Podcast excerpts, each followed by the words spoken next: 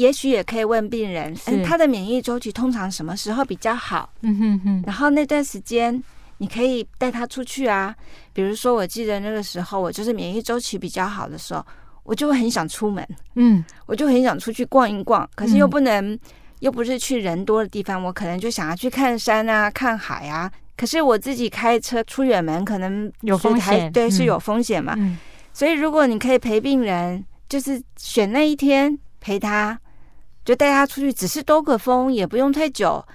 我真的觉得，对于那个困顿中的人来讲，那真的是开心的不得了的事。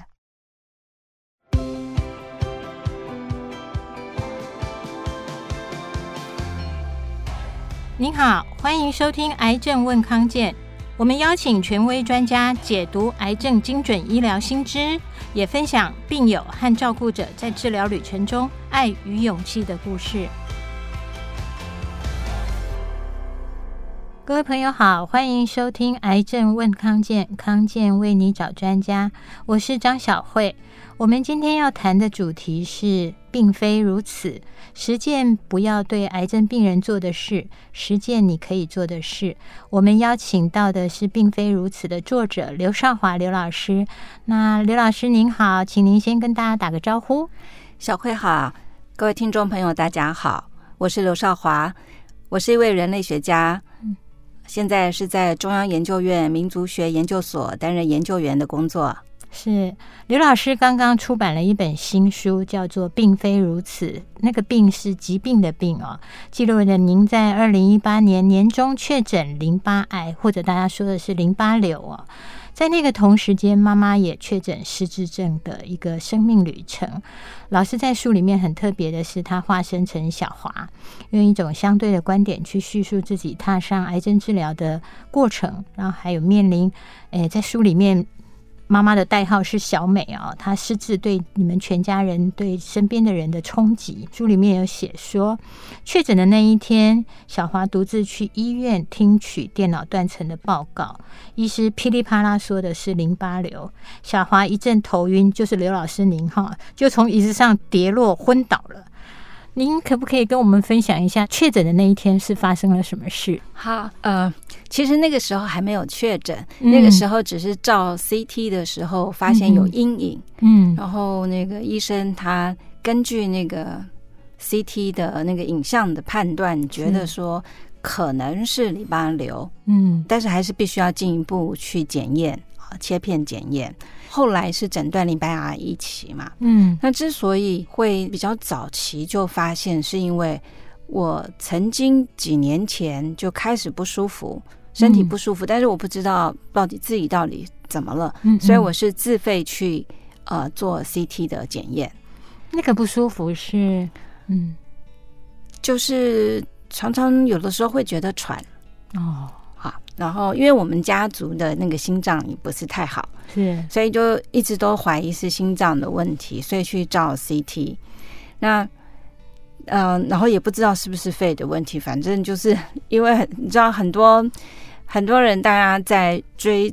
追寻自己到底是怎么不舒服的那个过程是很漫长的。对，那有的时候在这个过程当中，医生其实也是搞不清楚。对，但是我觉得我那时候获得了一个很好的忠告建议，就是啊、呃，去先去自费照 CT 吧，因为那个你要排到那个健保的这个 CT，你可能需要具备一定的条件。嗯，可是自费去照 CT 的话，你可以也许可以比较快的去掌握到是不是有一些呃。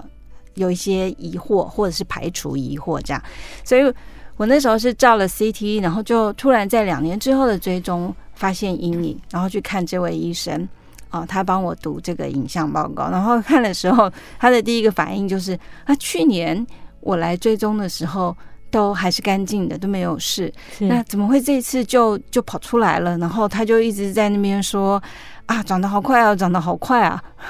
而且他讲的那个速度，就是他完全不管他眼前的是一位病人，嗯，而且他并没有告诉我那个是什么东西。在那之前，我其实对淋巴癌是非常陌生，因为以前大概只有听过我们一般常听闻的固体肿瘤，常常到了比较后期的时候，然后他可能会转移淋巴扩散，就会变得比较困难治疗。这样，嗯，那我自己的父亲以前也曾经是因为这样子离开世界的，所以我对淋巴跟淋巴癌是分不清楚的。对，一般人绝对分不清楚。对，淋巴转移跟淋巴癌瘤，这我我其实是两回事。对，对，是两回事。那、嗯、我当时分不清楚，可是那个医生就自顾自的讲他的惊讶，然后所以在那个时候，我其实是一个想到哈，那个时候我们家人才正经历很多的混乱。嗯，比如说我母亲一个礼拜前。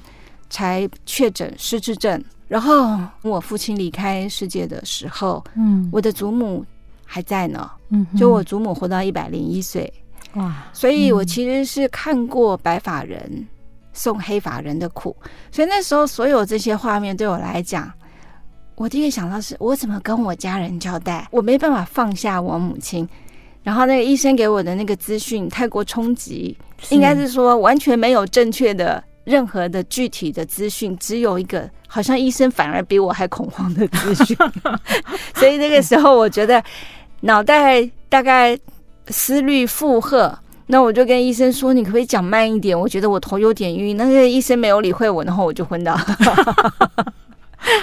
对，那天您自个儿去哈？我自己去，因为嗯、呃，我在确诊。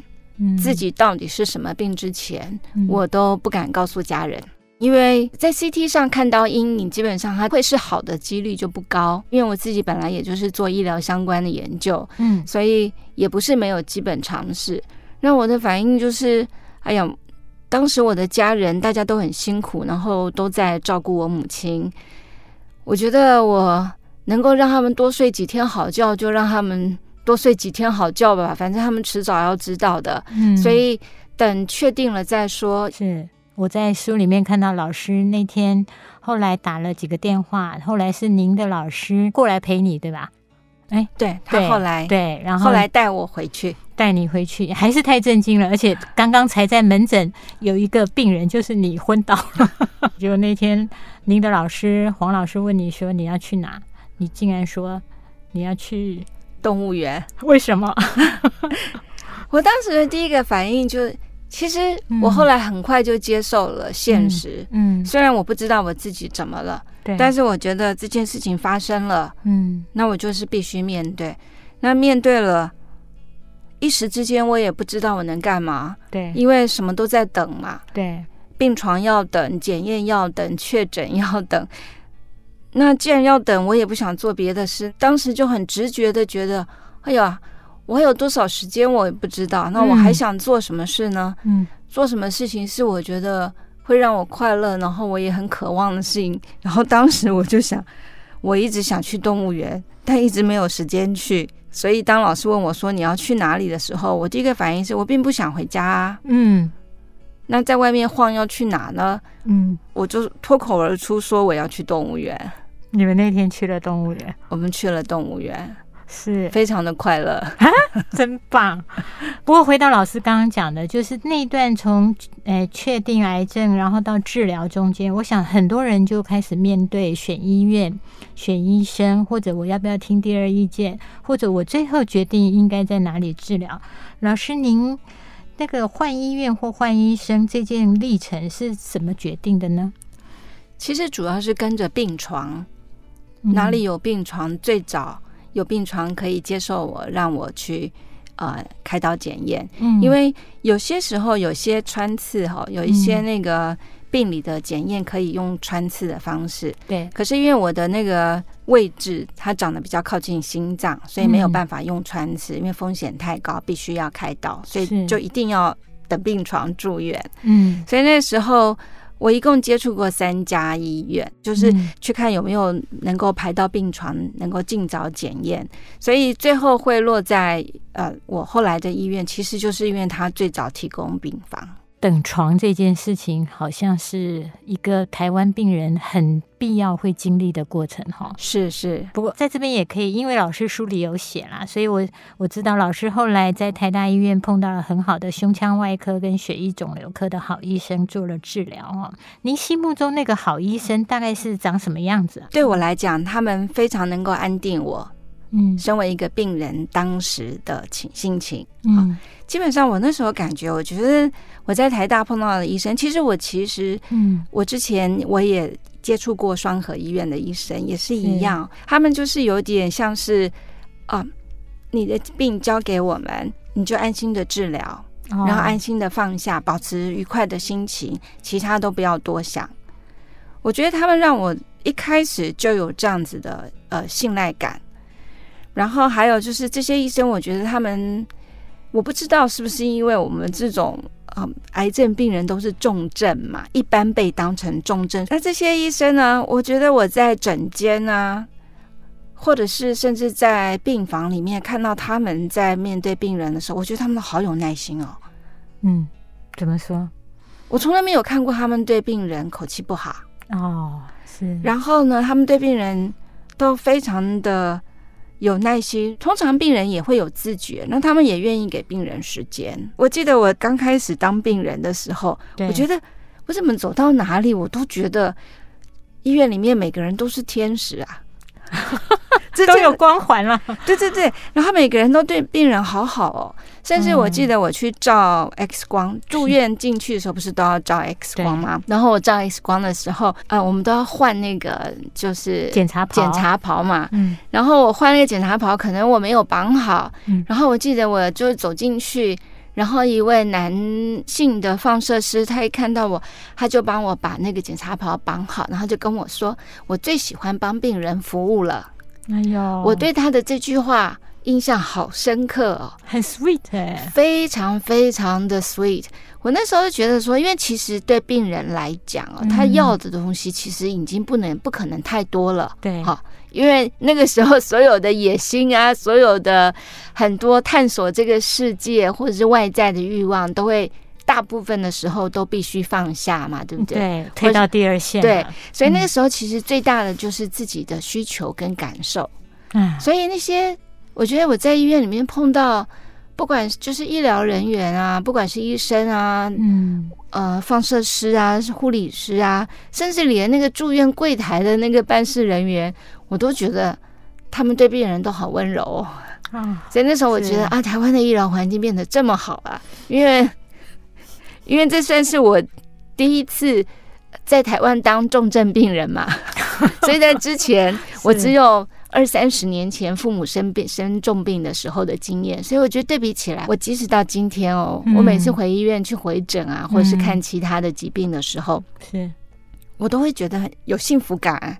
啊，真的，老师从这里去想，我们就可以想到那些画面哈，真的是很棒。好，那我们休息一下，等一下回来，我们来请教老师。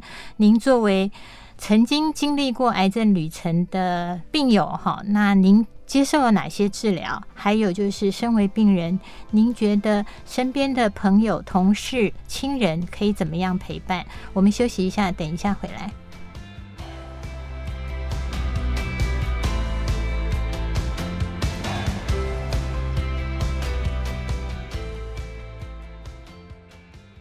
欢迎回来，癌症问康健，康健为你找专家。我们今天谈的主题是，并非如此，病是疾病的病啊。十件不要对癌症病人做的事，十件你可以做的事情。我们邀请到的是人类学家，也是中央研究院民族学研究所的研究员刘少华刘老师。刚刚在上半场，刘老师谈到了他生病的经过，还有为什么不要马上告诉家人，还有老师在。感受到他生重病的时候，嗯，台湾现在的医院对于病人跟病人的互动，每一位老师在台大或者在双和都碰到了很好的医疗人员啊。那接下来我就想要特别再请教老师，因为您是走过这段历程的人哦，那特别有讲到说，因为淋巴癌要接受化疗，那化学治疗其实是很多。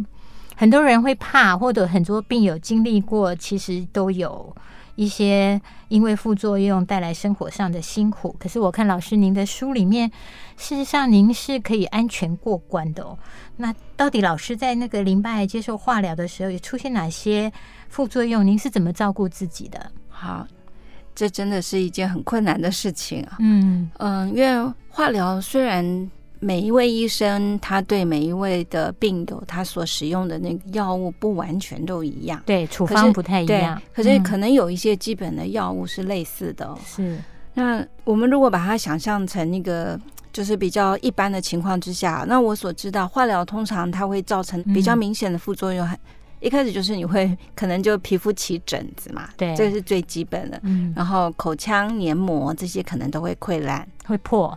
会破啊，嗯，那如果你没有好好保护它的话，它就可能会破烂。嗯哼，那它一旦破烂的话，你要是有感染，就可能会发烧。嗯啊，那发烧这件事情就麻烦了，它就比较可能引起很多的合并症啊。那合并症一发生，你就必须要去治疗这些合并症，然后会让这个你本来该做的那个癌症的治疗就会往后延。对，所以。这些都是小小的小毛病，可是它却如果一不注意的话，它是有可能会引起后面比较复杂的反应。所以通常的那个护理人员啊，或医生都是会跟我们交代说，我们要要严谨的遵守一些清洁的规则嘛。所以我相信每一个化疗的病人应该都上过这些卫教影片。对，现在台湾也都会有癌症的个案管理师，都会有个管师来协助我们。嗯，呃。就是了解这些程序嘛。那其实要做到这些清洁的程序，它并不难，就是那些都不是太过困难的事情。可是它困难的地方是在于它很琐碎，对。然后它每天都要做，要耐着性子做。然后通常，比如说以我的疗程来讲是六个月，然后六个月每天，嗯。那一天三餐来讲好了啊，你都要按照一些清洁的流程，比如说只要入口的东西都要烫过，比如说牙刷要烫过，嗯。啊，你的碗盘、筷子、汤匙都要烫过啊，你的杯子要烫过，然后不能喝生水，嗯嗯，然后那个水果如果是不能剥皮的，那个要直接吃的那种，就要尽量避免。嗯，然后像一些海鲜啊，海鲜类，它因为比较容易引起过敏啊。所以那个也是最好避免，反正就是为了不要影响治疗，还有造成呃病人的身体其他的负担，所以有很多会出现很多的禁忌，嗯啊。那我就是那种很听话的病人，就是呃医嘱交代我不要做的事情，我就真的不会去做，嗯。然后他们要我做的事情，我就很尽力的去做，所以就会每天做像。早课、午课、晚课一样的刷牙，嗯，还有烫牙刷，只要吃了东西我就刷牙。那这件事情讲起来很容易，实做起来其实没那么容易。你只要吃了东西，你就要刷牙。那化疗病人呢？因为嗯，那个通常那个药物可能会影响我们的肠胃蠕动，对，所以其实食欲通常会受到一点影响，所以一次都没有办法吃太多，因为它不容易消化。所以要少量多餐，嗯、少量多餐又要餐餐刷牙，对，然后又餐餐要烫牙刷。那可以跟大家分享，我治疗的时候，我的牙刷是放在哪的呢？嗯、放在烘碗机里的哦，就是让它干燥。嗯，因为保持干燥这件事情比较不容易让细菌繁殖嘛。嗯，嗯，所以这些琐事，其实我就觉得我在治疗期间的生活，我觉得其实蛮忙的。都在忙着 做清洁照顾的工作，因为那个时候化疗的病人，因为那个癌症的那个药物，它其实是会抑制我们的免疫力嘛。对，它抑制了我们的免疫力的时候，所以有一些人那个白血球可能会降到，甚至我听过那种好像不到一百的，所以。为了避免那段时间对身体产生不必要的负担，所以最好去尽可能的排除所有的风险的风险嘛。嗯嗯，对。那所以像常常那个。化疗病人，他要再打第二次化疗的时候，他的免疫力，我们就要再去验血啊。所以我觉得治疗中的病人就是天天在那边抽血啊，然后验你的白血球数啊，验你的红血球数啊，你的血小板数这些东西，这都是很基本的指数。所以如果白血球数就是不足的话，那医生可能就要给你打一些 boost，就是一些白血球增生剂啊，就是类似这样的。所以我就是。就是要固定的去 去被抽血，然后就是乖乖的就去做这些事情。对，但是所以呃，听话这件事情让我没有拉过警报。是。好，那我特别现在想要来请教，因为老师在书里面有写到，我自己看了印象也非常深刻的，就是您在这整个治疗的历程当中，其实，嗯，老师那时候在治疗的时候是单身嘛，那是呃，家人也要照顾您，也要照顾妈妈，然后您就有提到说你有很多的感受。所以我这边特别要来请老师帮我们提醒，或者是说建议周边的朋友，如果您身边所爱的人得癌症的话，您觉得有哪一些其实不建议对癌症病人做的事？嗯，我在书里面写了，嗯，写了一些哦。那有一些其实大家也可以在核心医院的网站上看到，因为核心医院网站上他们有一些翻译，所以我的书里面其实有一些是。有呃引用那个核心医院的他们翻译的十件不要跟病人说的话哈，嗯，然后里面也加了一些我自己的亲身体会，跟我从其他的病友跟观察上所得来的一些一些经历感受哦。我觉得最刚开始，嗯，不要跟病人讲的，所以就是先不要责怪病人吧。因为很大家常常都会说啊，你得这个病就是因为你怎么样怎么样。怎么样啊，你做错了什么样的事情，比如说你乱吃了什么东西，或者是你晚上都不睡觉，对，或者是你就你就不听话，或者是怎么的，嗯，因为这些也许啊，也许大家说的可能都没有错，嗯，但是说实话，人会。得癌症，得什么样子癌症，在什么时候那个疾病会爆发？说实话，这里面有太多的我们到今天科学都还没有办法掌握的是的资讯哈，所以我会觉得事情已经发生了嘛，我们去在那个当下其实不急着救责，因为对于病人来讲，就算他以前做错了，他当下他是没有办法改变的，嗯、他当下他还是必须往前走，所以这个时候其实拉着病人往回头看。对他没有帮助，也没有意义啊。嗯、呃，对，在那个时候没有任何的意义，也没有帮助，只会让只会把病人是扯在一个懊悔的状态。哈，我所以我觉得那些话，也许以后等病人好一点的时候，让他自己去想吧。那个、嗯、那些话就以后再说。然后另外也有一些像有些人。他们在面对亲友呃离癌的时候，他们其实震惊的程度可能不亚于那个病人本身。对，所以当他们自己很震惊的时候，他们可能会把很多震惊的反应，嗯，就在病人面前说出来。怎么会是你？嗯，对，或者是嗯，那这个治的好吗？啊，病人怎么会知道这个治不治得好呢？那个其实有的时候只有老天爷知道，连医生都只能告诉我们概率，医生也都没有比。对。所以我觉得这些问题哦，其实，呃，亲友也许可以留意的事情，能够稍微克制一下自己的好奇心，克制一下自己的惊吓程度，不要将自己的惊吓或自己的好奇心所产生的各种直接的反应，就一股脑儿的就抛出来问病人。真的全部倒给病人哈，对，嗯、然后也不要常常的去巨细靡遗的去问病人他做了什么检查，医生怎么说，然后他的感觉怎么样，有没有好一点？因为每天要病人交代这些事情很累，是。对，因为病人自己在体会这些过程的时候，嗯、其实他已经都想过了，好，可能不止一遍，嗯、对。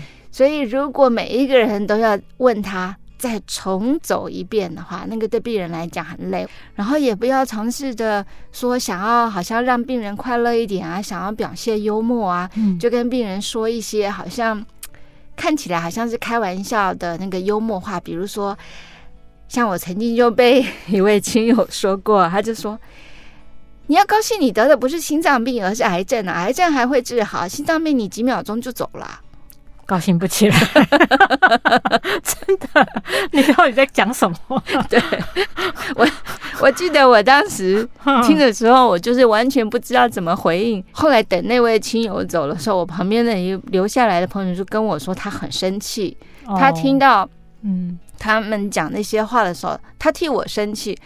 那我是没有生气的感觉，我只是觉得我不知所措，我不知道怎么回应。对，因为我是也不是，说不是也不是。对，嗯、可可可是那个就是一种天兵的反应啊。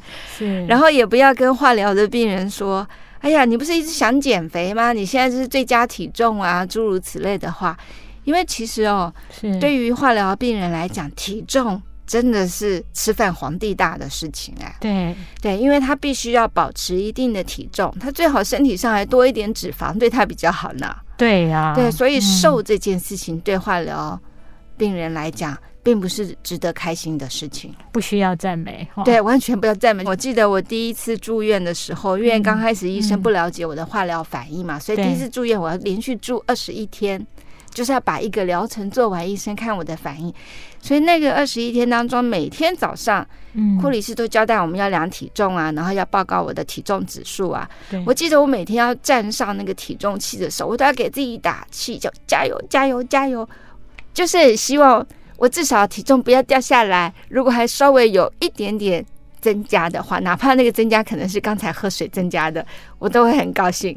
对呀，这跟那个减肥的状态完全不同。对，可是不知道的亲友可能会以为这个是一种幽默的方式来安慰病人。是，所以我在想说，因为大部分的亲友其实他即使关心病人哦，他比较都不太会花时间跟力气去认识这个病人的疾病跟治疗的方法。对，他们通常都是透过问病人、观察病人。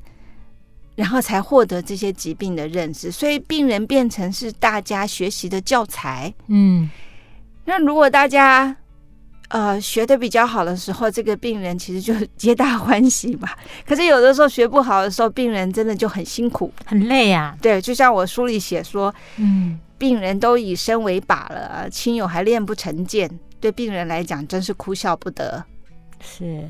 所以老师刚刚做了蛮多的提醒哦，那我接下来就会再请教老师的就是，那如果说您自己走过这段历程啊，就像您先前去过了这段历程，那您自己觉得说，在这段历程上，您比较受用或者您觉得会需要的是什么呢？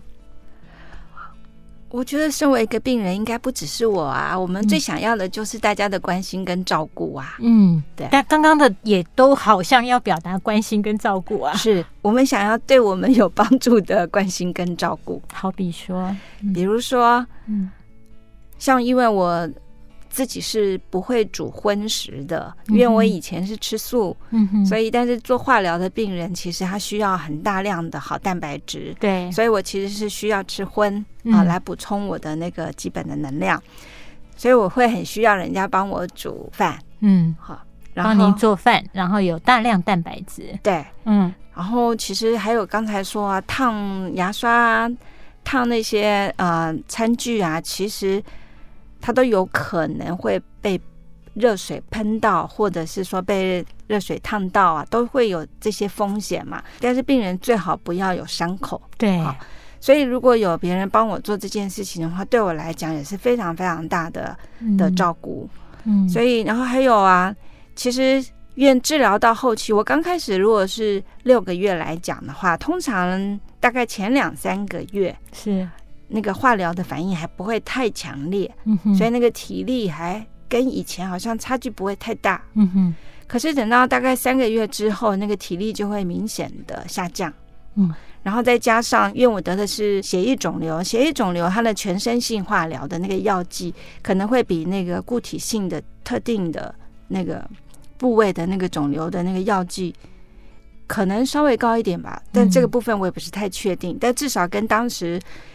呃，我其他的那个离癌的朋友，他们比起来，我的剂量感觉上好像比较重哈。嗯，所以到后期的时候，因为为了避免呃出去跟人家接触，为了避免感染，所以大部分的时候我能够不要去走入人群，都会尽量避免。嗯，那这这个问题就来了。我以前是个人来疯行的人，所以对我来讲，然后突然好像少掉了很多社交。然后以前我上山下海做研究，对，所以整个的生活形态骤变，嗯，所以像我就像我一位精神医师的朋友就说，他说我好像提早了进入了那个退休症候群，嗯，就是没有准备好要退休，可是就退休了，突然，然后我没有准备好我要呃减少社交到这种程度，然后我就突然好像在当时我的老师，后来我的先生的口里就说他觉得我在坐牢啊，所以那个后来到了我的那个治疗的末期，其实我的情绪很不好，非常的低落。怎么说？那个具体是什么都不想做吗？还是？就兴趣很低。其实我对我自己的描述是，我觉得我有忧郁了啊。可是我有去看那个呃心理肿瘤的医师，他们是并没有把我定位为是忧郁症，他们觉得我没有到那种程度。是啊，而且后来我也知道，应该那个就是情境性的，因为我一旦治疗好了。结束了，然后我的那个白血球一旦恢复到免疫力够用的程度的时候，我的整个的情绪就翻回来了，能量回来了。对对对对对对，其实我觉得在过程当中，只要有任何的让我开心的事情，那个能量都可能瞬间回来。所以我知道自己虽然有情绪上的困难，但是应该可能还没有到病症的程度。但是即使没有到病症的程度，其实都不好过，是都非常的不好过。所以其实我非常渴望别人的陪伴，陪伴，对，嗯、那陪伴对我来讲非常重要的。那另外一个就是，其实我们的体力会下降，对、嗯，所以其实还是要有维持基本的活动量，活动量哈。嗯，可是当一个人情绪不好、体力又不好的时候，你要他自己去运动，这是很难的事情啊。真的，所以没有动机，完全完全没有动机啊。嗯，像我以前是很会运动，我还会做重训的哦。可是那个时候，我就连去散步，叫我自己去散步，嗯、我那个我就是都不带劲。嗯，所以后来就是我的老师，当时他就常常会趁着如果那天太阳是好的话，他就会在傍晚前，太阳下山前就回来把我领出门晒太阳。从哪里？就从屋子里面。对，那我看书里面，老师是从新竹哦。对，他从清华把您，他每天要这样子，像固定行程去回到台北，把你拎出来。在那段时间没有办法每天，因为他其实本来是常住新竹的，是，是，但是他就是他如果有可能下午他没有要事的话，他就会就来陪我。然后我也有朋友，也有一位朋友，他就是每个礼拜会有一天来陪我。嗯、然后陪我的时候，也是只要外面没下雨，他就把我领出去，就带我运动。人家说是遛小狗，现在是遛病人。对，我都，我每次都跟他们说，因为我看到别人在遛狗，我就跟他说，跟老师说你在遛我。而且很重要是中间一直提醒您要补水。对我觉得它其实因为药物代谢啊，或者是我觉得这个都好重要哎、欸。嗯、对，它其实就是一些很小的一些，连尝试可能都称不上，可是就很容易忽略。但是事实上对病人很重要。那个时候老师或是其他亲友啊，他们陪我去散步的时候，嗯，他们就会拎一一公升，对，一公升的水，然后拎一公升的水。但我记得那时候散步。在那个花园散步，大概绕一圈，我记得是差不多一公里嘛。嗯嗯。所以每走到大概四分之一公里，他们就会叫我喝一点。嗯。那大概走完三圈，那一公升就喝完了。哦，那那一天也走了三公里。嗯，对。哦。但是有的时候我还真走不到三公里。嗯。如果体力真的非常虚弱的时候，尤其就是。他化疗，他也不是每天都这么虚弱，他是周期性的。有的时候就是那个免疫力正最低的时候，可能那几天真的是很累，所以那几天医生也会说不要走太多，因为那几天真的会非常累。但是呃，免疫力恢复的时候，嗯，就是尤其是那个白血球数增生回来的时候，又会好一点。那那也许就可以多走一点，就是他看情况。但是我们都会被护理师要求说，我们每天至少要喝多少的水量啊？嗯、对，那嗯，运动后喝水其实最好嘛。嗯，代谢也好。是是是，所以老师刚刚提到了几个重点哦。如果说今天真的我身边我所爱的人，他得了重病，像癌症这样的问题，其实给他实质的帮助，您会建议说我们就直接去问病人说，你需要什么吗？如果我们不是只是那种口头的安慰，以您的过来人经验，您会希望说，当我们问说，哎，你有什么需要我可以做的？那你觉得是这样问会是好的吗？我觉得可以这样问，可是可能也许要看，呃，本来之间的关系，嗯、或者是病人的性格，嗯嗯。所以，如果本来之间的关系并没有太熟的话，你这样子问病人，病人也不一定会好意思说，呃，他需要什么样子的陪伴。嗯、所以，或者也可以反过来直接问说，你可以提供什么样陪伴？然后问问病人说，他觉得，啊、呃。他觉得他喜欢吗？他好吗？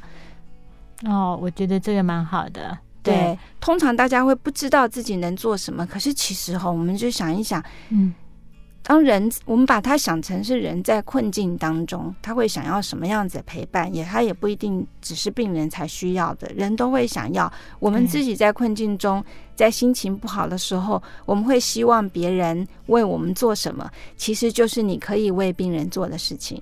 对，我也觉得老师刚刚这样讲，我就想哦，也许下一次我身边的朋友或同事，我可以跟他举手说，我帮你炖一锅牛肉去，你要吗？哦，那我会感激的不得了。那个时候我就有同事，对。就是家里面，嗯哼，煮了一锅牛肉，他就端来给我啊，真的是牛肉啊！对，那你知道那个时候吃牛肉吃到后来，我那个 治疗完了之后胆固醇超标，可是那个时候牛肉真的是让我的免疫力就可以维持到比较好的程度啊。是蛋白质，然后还有像我印象中，你也也许也可以问病人，嗯，他的免疫周期通常什么时候比较好？嗯哼哼，然后那段时间。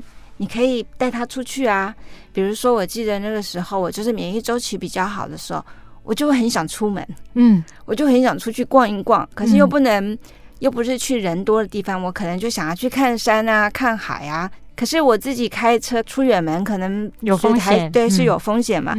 所以如果你可以陪病人，就是选那一天陪他，就带他出去，只是兜个风，也不用太久。我真的觉得，对于那个困顿中的人来讲，那真的是开心的不得了的事。是，我觉得老师刚刚有告诉我们说，我们其实就是去同理他的情境，然后设想或者我自己可以提供什么哈。好，那最后还是要请老师，就是因为你写了这本书，一定有你想要告诉大家的是，老师可不可以用一分钟来跟我们总结一下你想要分享的？其实哦，我真的觉得理解跟陪伴是我写这本书的初衷。那这个部分，我觉得啊，他具体要怎么做，我觉得他很难很难三言两语就说完。是，但是我觉得，如果我们可以先有这样子的意愿的话，我觉得后面的话，后面的事都好说。是，好，谢谢老师。我觉得自己我在看老师这本书，我觉得书里面的简介说得很好哦，就是生病和康复都是一段旅程，只有走过的人才知道风景微妙。我也在这里这本书里面看到老师的酸甜苦辣哈，特别可是老师的文字又非常的内敛，所以他也不会让你觉得悲情，但是真的是可以体会到那一份的温暖跟。那个实用的部分，还有人跟人之间的善意关怀啊。老师这本新书并非如此，欢迎大家，如果您有兴趣，都可以上诶、哎、网络书店去订购，又或者真的支持实体书店。像我去逛书店的时候，就迫不及待把这本书带回家。所以今天也非常谢谢老师来，谢谢老师，我们一起跟大家说拜拜啊！谢谢小慧，大家再见。谢谢您收听今天的节目。如果喜欢我们的内容，欢迎给我们五颗星的好评，也记得按下订阅键，就不会错过每次的节目更新哦。